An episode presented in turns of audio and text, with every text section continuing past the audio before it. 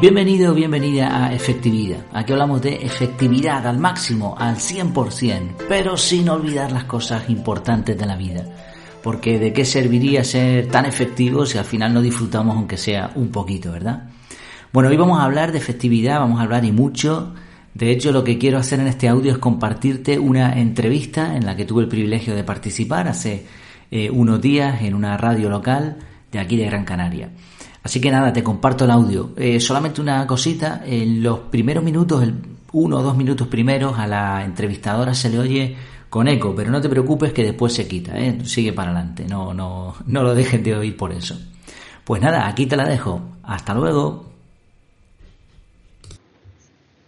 Hola, un saludo, muy buenos días. De nuevo, minutos para de la mañana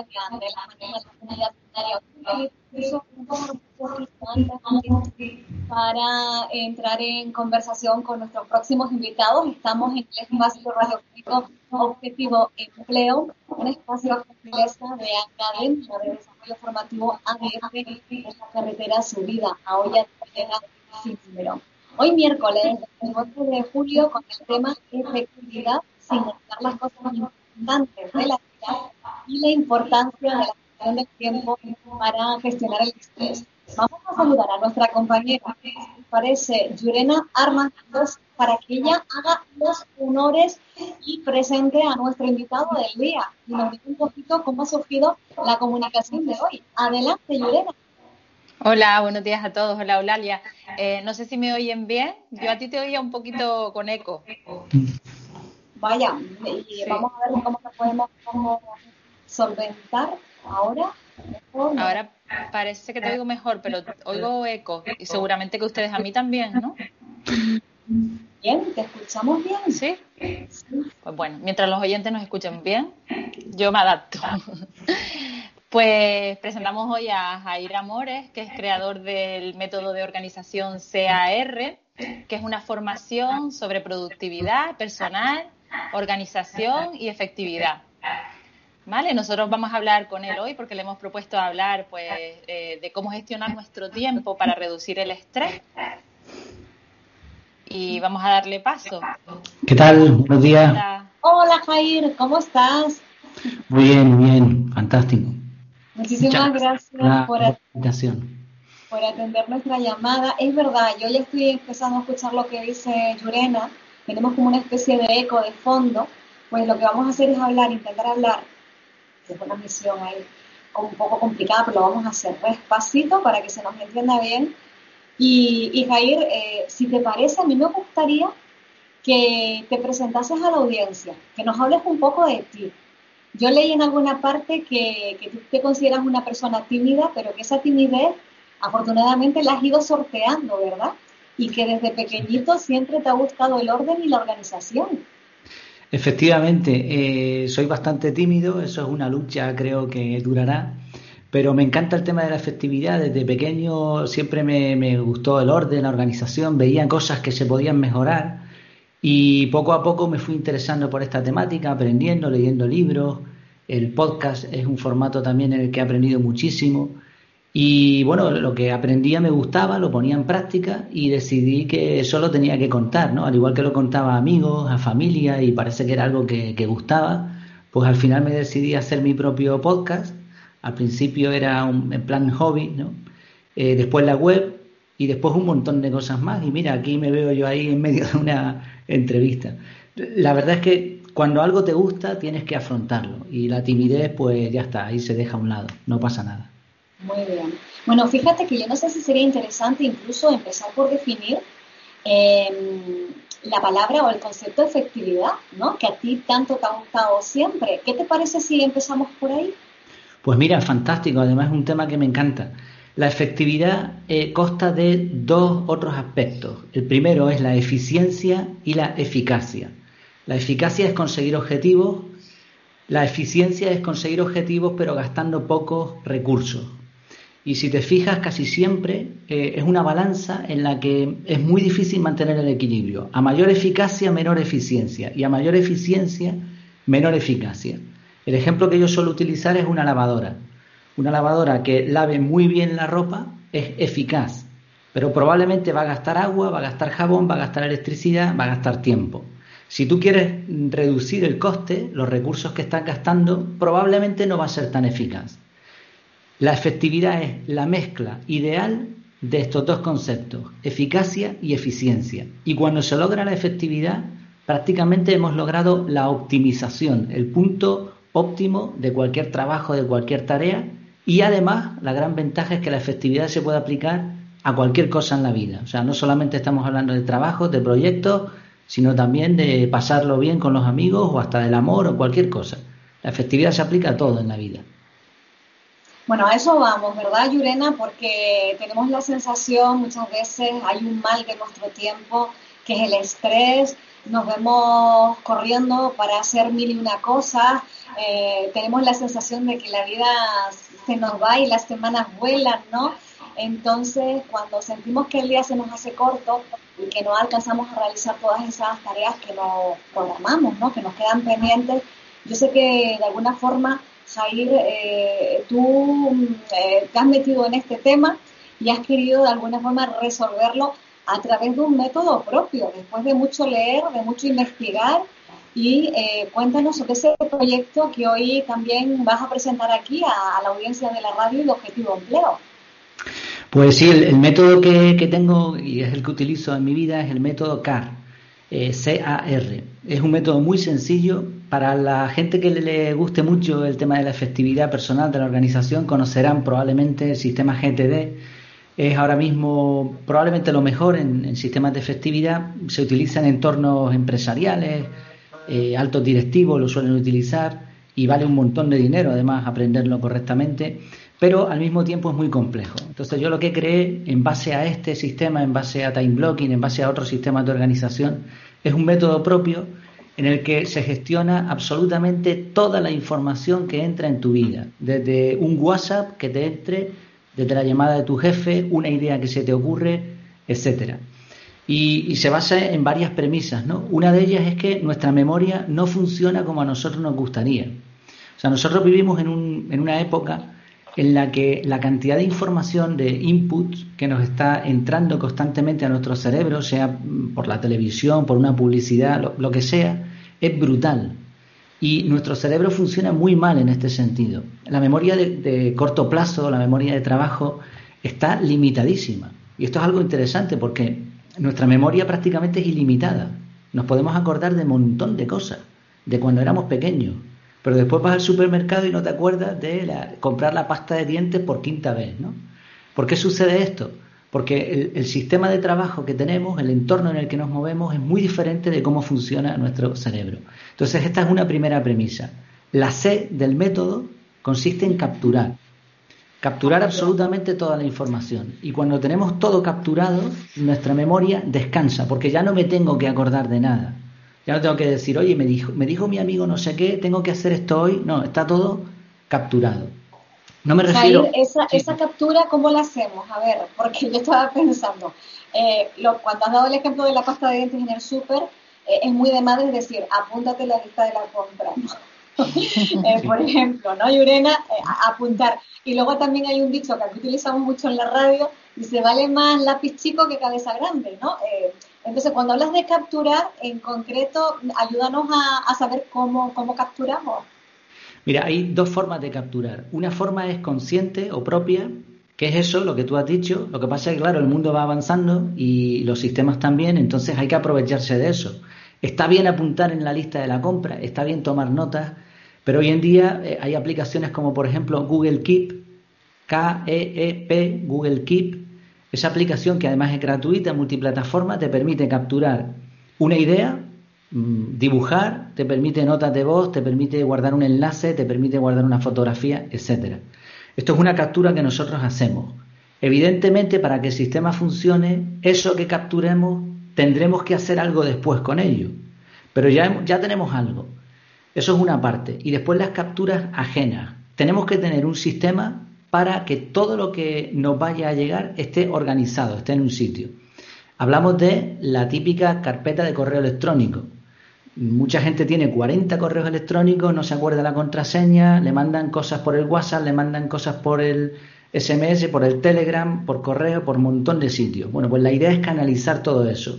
Tendremos que tener las entradas, las bandejas de entrada necesarias, las mínimas y necesarias, pero tenemos que tenerlas controladas. Y entre estas dos cosas, capturas propias y capturas ajenas, estaremos controlando toda la información que nos llega. Y a partir de ahí, solamente hacer esto es brutal, el descanso mental que se tiene y la liberación del estrés, porque ya no tienes que tirar de memoria, está en el sistema. Ya digo, hace falta más, ¿no? Esto no es tan sencillo, pero solamente eso es un cambio en la vida. No, qué maravilla. Juliana, yo, eh, ya es un primer comienzo y entiendo, ¿verdad? Que ya esto nos ayuda a aliviar ese estrés mm. porque estaba pensando, fíjate, Jair, estaba pensando simplemente eh, las llaves o las gafas. Eh, conozco personas que el tema de las llaves siempre están en búsqueda de las llaves y el tema de las gafas que no saben dónde las han dejado puestas, ¿no? y a veces la tienen en la cabeza. Por ejemplo, ¿no? Claro, mira, la, segunda parte del método precisamente tiene que ver mucho con lo que estás diciendo, la A de analizar. Eh, la mayoría de la gente reacciona mm, y esto está bien, pero realmente no es lo óptimo. Cuando te has perdido las llaves, ¿no? Ha ocurrido porque ha habido algún fallo, ¿vale? No pasa nada. Y ahora tú reaccionas y las buscas. Pero cuando tú capturas toda la información y ahora te paras un momento, ¿no? En el ordenador, con, el sistema que sea, da igual. Y ahora tú analizas cómo vas a hacer las cosas, estás siendo proactivo, no reactivo. Cuando reaccionas, reaccionas siempre con un nivel de estrés. El estrés no tiene por qué ser malo. Pero claro, cuando estamos siempre, todo el día, corriendo detrás del tiempo, detrás de las tareas, detrás de lo que nos están pidiendo otras personas, ese estrés va aumentando, ¿no? Y llega un momento que no podemos atender las cosas. Mientras que si somos nosotros no, perdona, ahí eh, que muchas veces creo que nos pasa esto porque vamos como una especie de piloto automático, ¿no? Parece que estamos haciendo las cosas y no nos damos cuenta que las hacemos, sino como el típico como cuando te subes en el coche y llegas a un sitio y no te das cuenta que has pasado por muchos sitios anteriores y dices, estoy como llegado hasta aquí, ¿no? Tenemos como una especie de piloto automático puesto que nos hace ser inconscientes de lo que estamos pasando en ese momento, ¿no? Muchas veces. Claro, claro, porque nuestro cerebro es, que es precisamente lo que intenta, ser eficiente. Antes hablamos del gasto de recursos. Nuestro cerebro va a querer siempre gastar la mínima energía posible. Y siempre que pueda ir en modo automático, lo va a intentar. Por eso tenemos que buscar la manera de hacer las cosas diferentes, de analizar y después de decidir. La lista de la compra.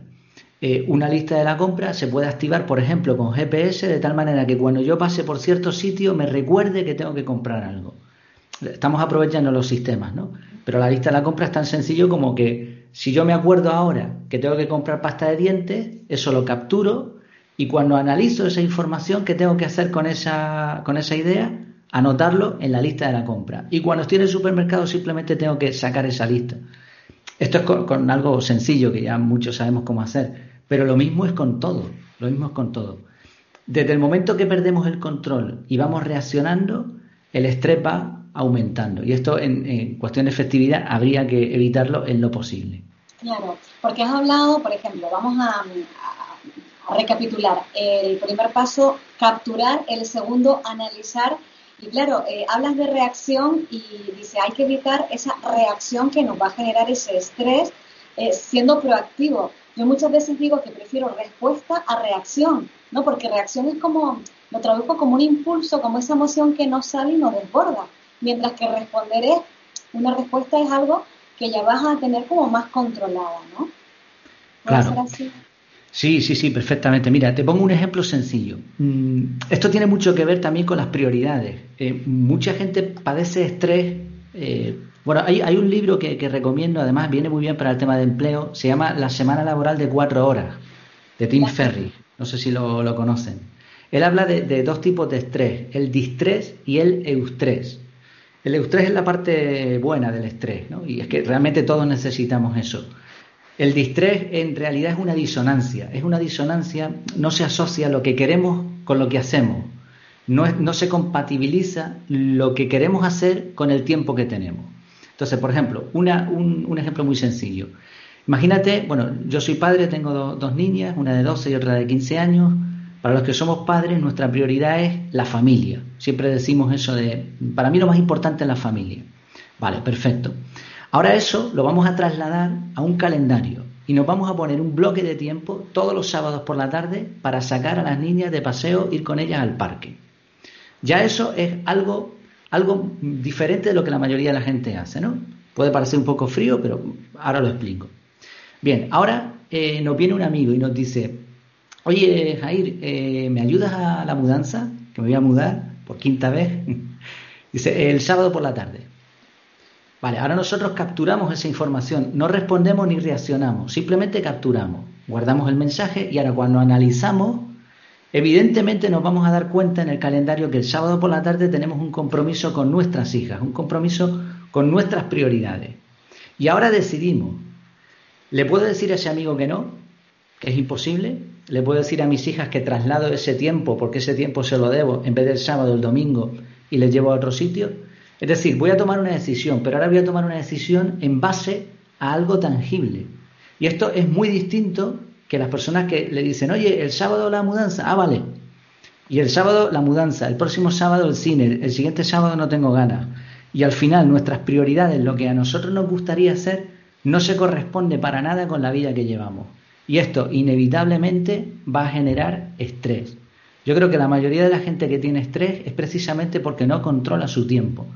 Evidentemente hay otros tipos de estrés, ¿no? Y ansiedades, depresiones en las que tiene que entrar un profesional. Pero si hiciéramos esto, gran, estoy convencido que gran parte del estrés se eliminaría.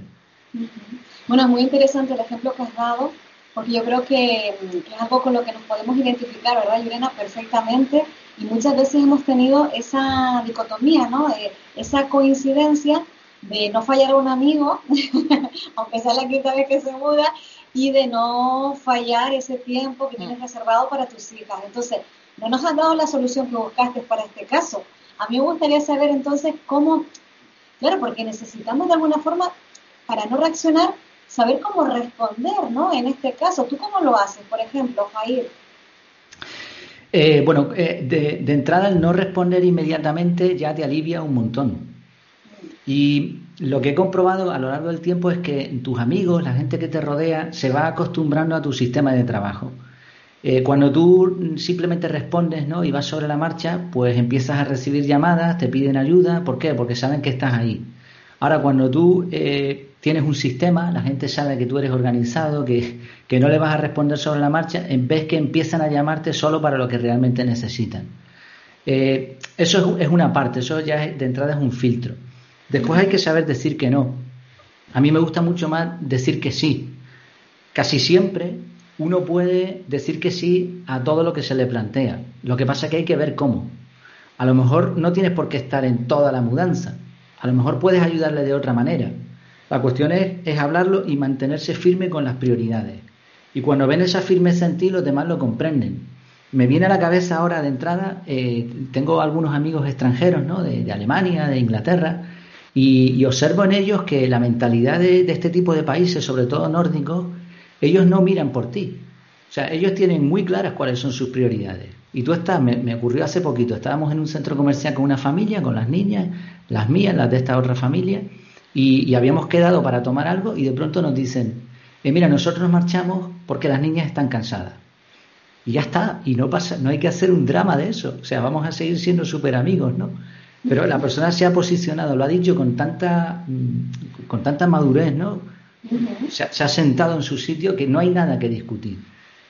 Ya digo, se pueden ver muchas opciones. A mí, de entrada, lo primero es eso, es analizar. Y una vez que se analiza, ya tú mismo vas a tener varias, varias respuestas. Sí, yo creo, yo creo que también la gente, bueno, nosotros pecamos muchas veces de la complacencia, ¿no? De querer siempre complacer a todo el mundo, poner a todo el mundo por encima de, de tus intereses. Y yo creo que eso es un error porque nos abandonamos más de, los que, de lo que estamos. Si a mí no me apetece, pues tener la libertad de decir, pues mira, no me apetece, y la otra persona tener la madurez de decir, pues bueno, no le apetece súper bien, pues mejor que me lo diga que no que vaya obligada, ¿no? O que, o que vaya algo de donde no le apetece.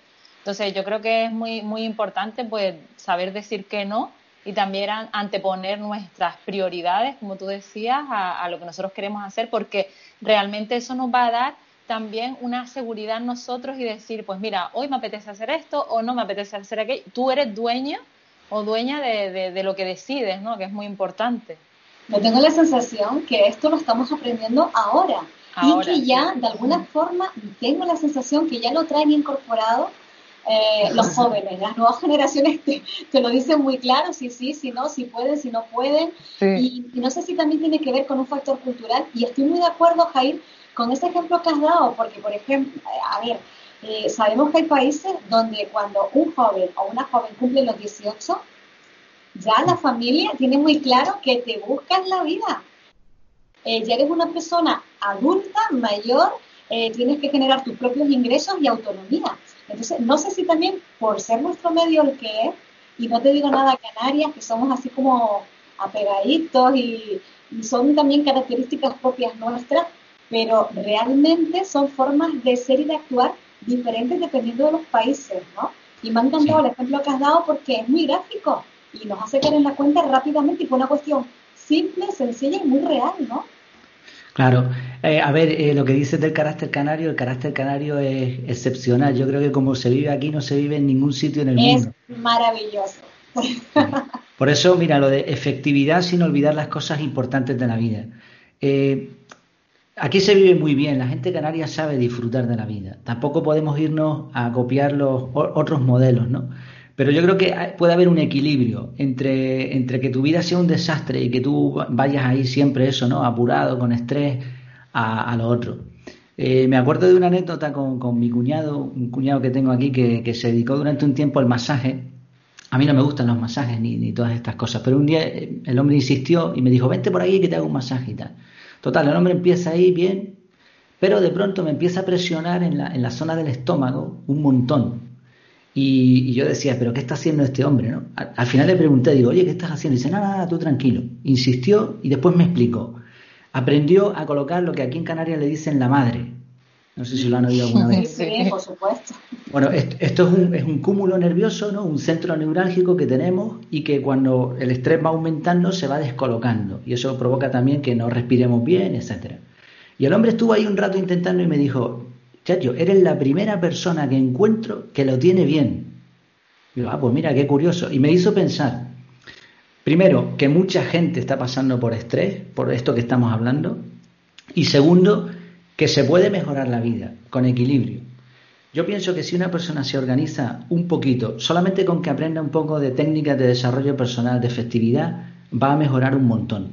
Lo que decíamos antes, mm, si tú lo primero que haces en tu vida es colocar tus prioridades en un calendario y te obligas a cumplirlas, cuando ahora vaya cualquiera, sea una mudanza, sea lo que sea, tú vas a ver la realidad de tu vida en tu calendario, vas a ver lo que haces, lo que no haces, si tienes tiempo o no tienes tiempo.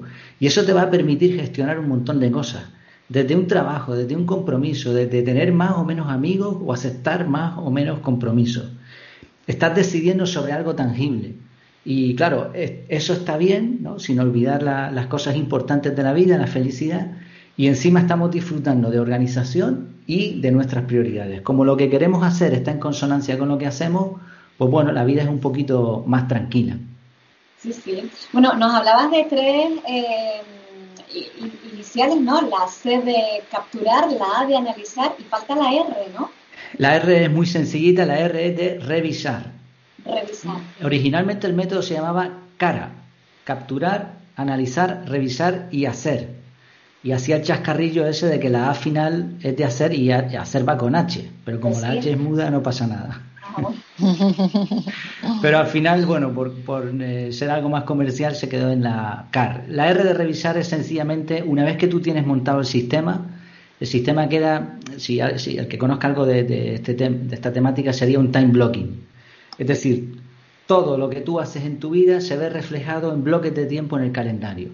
Esos bloques de tiempo con Google Calendar o con cualquier otra aplicación se pueden rodar, se pueden copiar. Tú puedes decir, todos los sábados a tal hora quiero hacer esto, el primer martes del mes, etcétera. Cuando tú ya tienes todo eso montado, sencillamente tienes que hacer dos cosas. Por la noche o por la mañana tienes que revisar tu agenda. Que lo has cumplido, ¿no? ¿Cómo? que lo has cumplido, que vas cumpliendo ¿no? esos objetivos, entiendo. Efectivamente, claro, todos tus objetivos se han trasladado al calendario y ahora tú vas a revisar qué es lo que tienes que hacer el día siguiente y visualizarte haciéndolo. Incluso puede ser que haya que hacer algún ajuste. Y la segunda parte de la revisión es con el móvil, simplemente podemos tener un widget de calendario que en la misma pantalla principal nos diga las próximas tareas, los próximos bloques de tiempo, y entonces vas revisando y vas haciendo, vas revisando y vas haciendo. Cuando haces el análisis, revisas que todo está bien y listo. Y un día más, un día en el que si lo hemos hecho bien, habremos cumplido con nuestras prioridades, con las cosas importantes. Esto es muy importante, Eulalio, porque también lo quiero reseñar. Eh, la gente que, que está trabajando o que está buscando empleo y que tiene que también organizarse en la búsqueda de empleo, pues mm, para no caer en, gastar todo el tiempo durante todo el día, que eso al final, si en un solo día quieres comerte el mundo, ya luego el siguiente ya estás cansada o ya está y ya no tienes las mismas ganas. Yo creo que la organización que dices Air es muy importante, ya seas trabajadora como en búsqueda de empleo o lo que sea, porque va a hacer que optimices los recursos y que a lo mejor esas cuatro horas que le estás dedicando a la búsqueda de empleo sean realmente cuatro horas para la búsqueda de empleo y luego tengas la capacidad de desconectar y hacer tu vida. Porque muchas veces nosotros hablamos con los alumnos o con las personas desempleadas y decimos, has hecho el currículum, has hecho, no, no he tenido tiempo, no he tenido tiempo, no he tenido tiempo. Entonces, es como un mal el no tener, no tener tiempo, pero ¿y qué has hecho que no has tenido tiempo? ¿Cómo te estás organizando? No, pues mira, tuve que ir, ¿sabes? Siempre son como, me da a mí la sensación que son como mucho más excusas, ¿no? De, de gastar el tiempo en otras cosas que a lo mejor en lo prioritario. Y luego cuando te das cuenta que eso es una prioridad, ya vas tarde. Ya vas un poco tarde y eso te genera pues el estrés del que estábamos hablando. A raíz de, a raíz de lo que estás hablando, Yurena, a mí me vienen varias cosas. Por ejemplo, si nos administramos mejor ese tiempo, nos da para hacer mucho más muchos más mm, temas ¿no? de nuestra vida.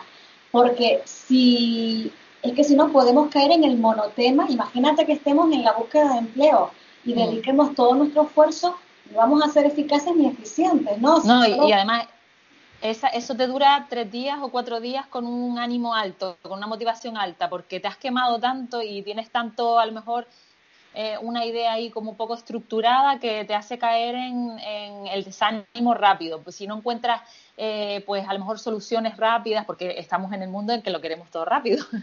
Entonces, si no hay, eh, si no hay una, una, respuesta rápida, ya decaes y ya empiezas y no, y es algo constante, es, es algo que vas construyendo poco a poco hasta llegar Ah, yo, por ejemplo, a los alumnos les digo que LinkedIn es, es algo que se hace poco a poco y ellos lo quieren hacer en un día. Y digo yo, pues es que no se puede, es que no se puede, es que es una labor más de autoconocimiento, de saber qué es lo que quieres, cuál es la estrategia, a qué te vas a dirigir, en qué quieres trabajar. Y, y, les cuesta pensar que eso no lo pueden hacer en dos o tres horas. Y digo yo, es que no se puede.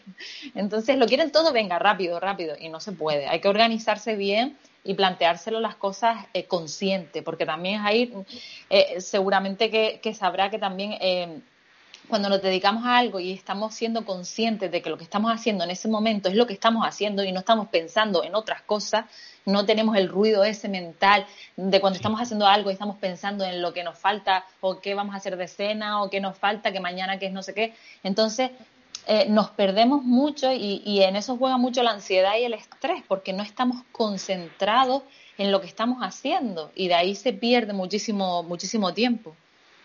Sí, sí. Enfoque y motivación. Eh, te diría dos trucos para búsqueda de empleo y para muchas otras cosas. Primero, divide y vencerás. Divide las tareas en pequeñas porciones. Y segundo, eh, busca la efectividad, regla de, Pareto, 20-80.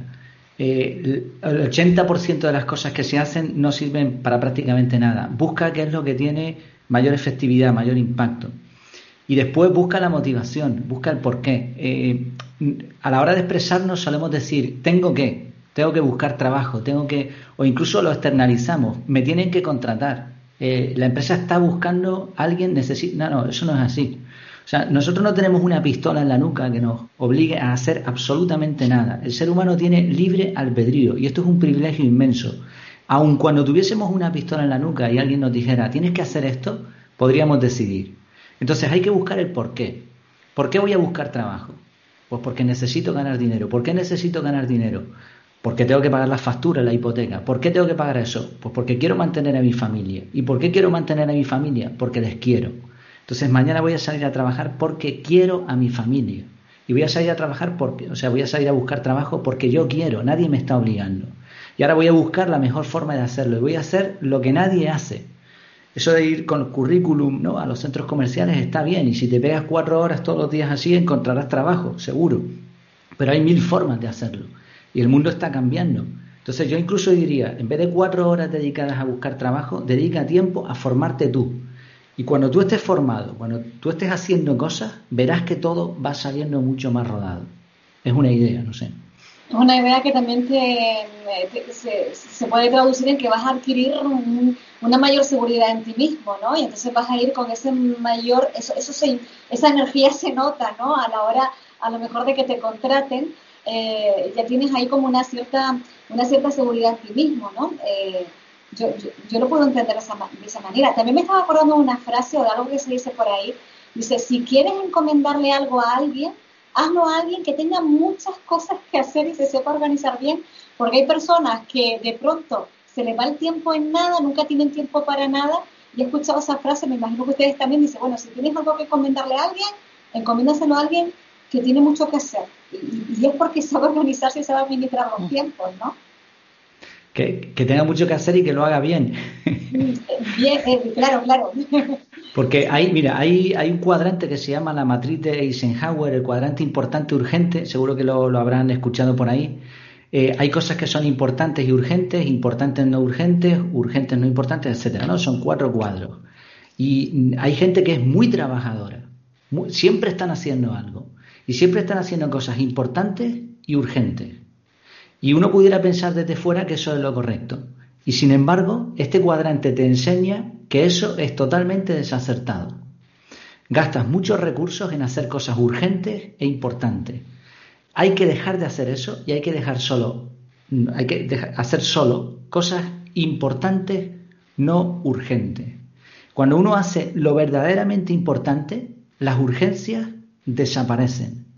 Entonces, es verdad, ¿no? Dice, hay otra frase que dice, si una persona que tiene muchas tareas en la agenda será una persona ocupada, pero una persona que tiene muchas cosas importantes en su agenda será una persona importante. La clave no está en hacer mucho, sino en hacer las cosas correctas. Y yo creo, y, lo, he, lo he hecho así, lo he practicado así durante años, creo que se puede hacer mucho y disfrutar de la vida. Es decir, ese paradigma que tenemos de la gente súper ocupada, que siempre está Igual estaba bien hace unos años, pero ahora la gente realmente importante, una persona, yo que sé, Warren Buffett, Elon Musk, tienen sistemas de trabajo en los que buscan lo importante. Ellos tienen 24 horas al día igual que nosotros. Lo que pasa es que las rentabilizan de otra manera muy distinta. Y buscan ese equilibrio. Bueno, yo he leído sobre ti, Jair, eh, aseguras que no has dejado de crecer personalmente a un ritmo que jamás imaginaste y que lo único que lamentas es no haber empezado antes. Entonces, a mí me gustaría, bueno, eh, sobre todo buscar el sentido práctico de esta intervención tuya chiquitita aquí en la radio. Yo sé que has creado una web, que participas en redes sociales, que finalmente has diseñado un curso con un método de productividad que tú mismo has desarrollado. A mí me gustaría que, que nos indicases, ¿no? ¿Qué camino seguir por ejemplo, para las personas que te quieran encontrar, que quieran realizar este curso contigo, ¿cuál, cuál es la duración aproximada del curso? Entiendo que aprenderemos a gestionar todo esto, ¿no? Que en pinceladas nos has mostrado hoy. Sí, eh, la forma más sencilla es por el, nombre de la marca que, que, se me ocurrió en su momento, efectividad, como efectividad, pero sin la D al final, efectividad.es. Ahí van a encontrar el curso, van a encontrar, van a encontrar todo y el podcast y todo. Y si me buscas en cualquier red social, aunque no, no, me gustan mucho, pero bueno, las monté en su día, también ahí está, ¿no? Y, el curso aproximadamente, si tú te pones con él, en una semana lo tienes completo. Luego hay que, hay que, hay que ponerlo en práctica, evidentemente, pero es, es, muy sencillo. Yo lo que he buscado al, al, paquetizar lo que, lo que yo estaba haciendo en mi vida es algo muy, muy simple. Tanto que cualquier persona pueda aprenderlo. Ya has visto, además, que lo he explicado en un ratito Después, evidentemente, se puede ampliar, ¿no? Tengo, el curso está dividido, digamos, en la parte práctica, en lo que es el esquema, se monta el sistema, se pone en práctica, hay ejemplos de cómo, de cómo usarlo y después hay una ampliación, que eso además está siempre en proceso, en donde voy explicando todas, todas las técnicas que pueden potenciar el método. Hemos visto una, ¿no? El cuadrante urgente importante, regla de Pareto, efecto Zeigarnik, hay un montón de cosas más que se, van ampliando, ¿no? Pero el método es muy sencillo, es muy simple. Están abiertos, hay algunas cosas que se pueden ver en abierto, tanto el índice como algunas lecciones, Yo creo que merece la pena. Si no eso, desarrollo personal, todas estas cosas, gestión del tiempo, finanzas, autoconocimiento, desarrollo personal, todo esto no se enseña en el colegio. Y es muy triste. Entonces, ya que no se nos ha enseñado, pues dedicar un poquito cada día a aprender. Aprender y hacer. Eh, en mi caso, ¿cuándo cambió mi vida eh, con respecto a este tema? Cuando hice. Cuando me puse un día delante de un micrófono y me puse a grabar. Hasta ahí todo estaba aquí en la cabeza. Pero no servía para mucho, me servía a mí y ya está. Pero desde el momento que yo grabé eso, se rompen los esquemas y empiezas a trabajar y se empieza a hacer una rueda. Así que aprender y hacer, aprender y hacer. Muy bien, Jair Amores, muchísimas gracias por darnos a conocer el proyecto Efectividad. En vez de efectividad le quitamos la de efectividad para buscar ese equilibrio y una de las cosas más efectivas de la vida es compartir de corazón lo que aprendes. Ese de alguna forma es tu eslogan. Lorena, como siempre, gracias por traernos a personas tan interesantes, a profesionales tan interesantes a, Objetivo Empleo. Y yo tengo para ti una pregunta que te la lanzo ya en abierto porque no hemos tenido tiempo de hablar, eh, o por lo menos no me acordé antes de preguntártelo. Nosotros vamos a permanecer las dos primeras semanas de agosto. No queremos interferir en tus vacaciones. No sé si para la segunda semana de agosto podamos o no contar No hay problema. No, hay, problema. Campeona, allá vamos. bueno, pues quedamos para esta segunda semana de agosto, miércoles, a partir de las diez y media. Gracias, Llorena, de verdad, y gracias, Jair. Muchas gracias, Jair. Placer. Hasta la próxima. Hasta la próxima. Pues espero que te haya gustado esta entrevista. A mí, para mí fue un placer participar, me sentí muy cómodo. Había He participado en otro tipo de cosas, en entrevistas en podcast y demás, pero nunca en una entrevista tan larga en la radio. Así que pues mira, ahí vamos haciendo nuestros pinitos a pesar de esa timidez como comentaba en la entrevista. Eh, te espero en la próxima, nos seguimos viendo. Mientras tanto, que lo pases muy bien.